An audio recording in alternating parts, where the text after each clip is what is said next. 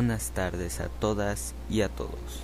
El día de hoy me encuentro transmitiendo para ustedes en vivo desde la Nueva España. Yo soy su amigo el reportero Kevin Calzada García, reportando para NotiFlash, un flash informativo. Y como todos los días recordamos que nuestros temas son de suma importancia con un gran e interesante contenido histórico. Continuaremos hablándoles de la Santa Inquisición, este hecho que se está llevando a cabo en gran parte de nuestro planeta, dando inicio en la península ibérica y llegando a nosotros, la Nueva España. La pena de azotes es un castigo que se emplea para sancionar, llevándolo a cabo la Iglesia Católica para así llegar a la perfección espiritual.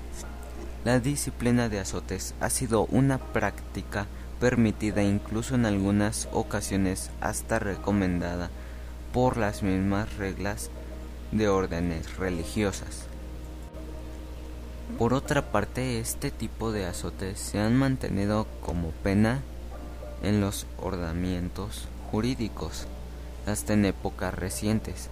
Este tipo de pena se ha llevado a cabo como correctivo para ejemplificar a la gente con delitos que sean menos graves.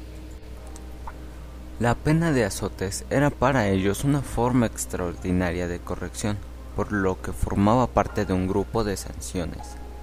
Y es así como el tribunal castigaba a los no herejes, pues de serlo se les aplicaba otra serie de sanciones, como la relajación y la vergüenza pública.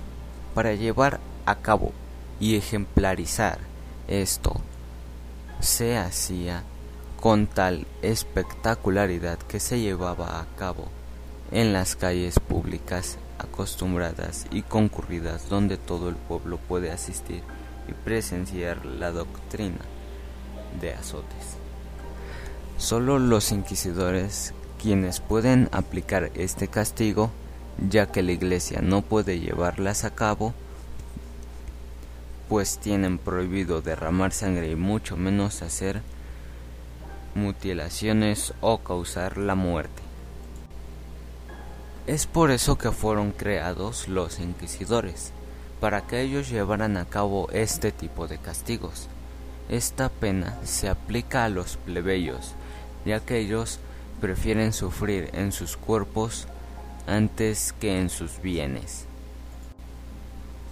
La penalización de azotes era para los reos que se fugaban de las cárceles. La bigamia cuando el hombre o la mujer abandonaba a su pareja para casarse con otra persona se le castigaba con 200 azotes.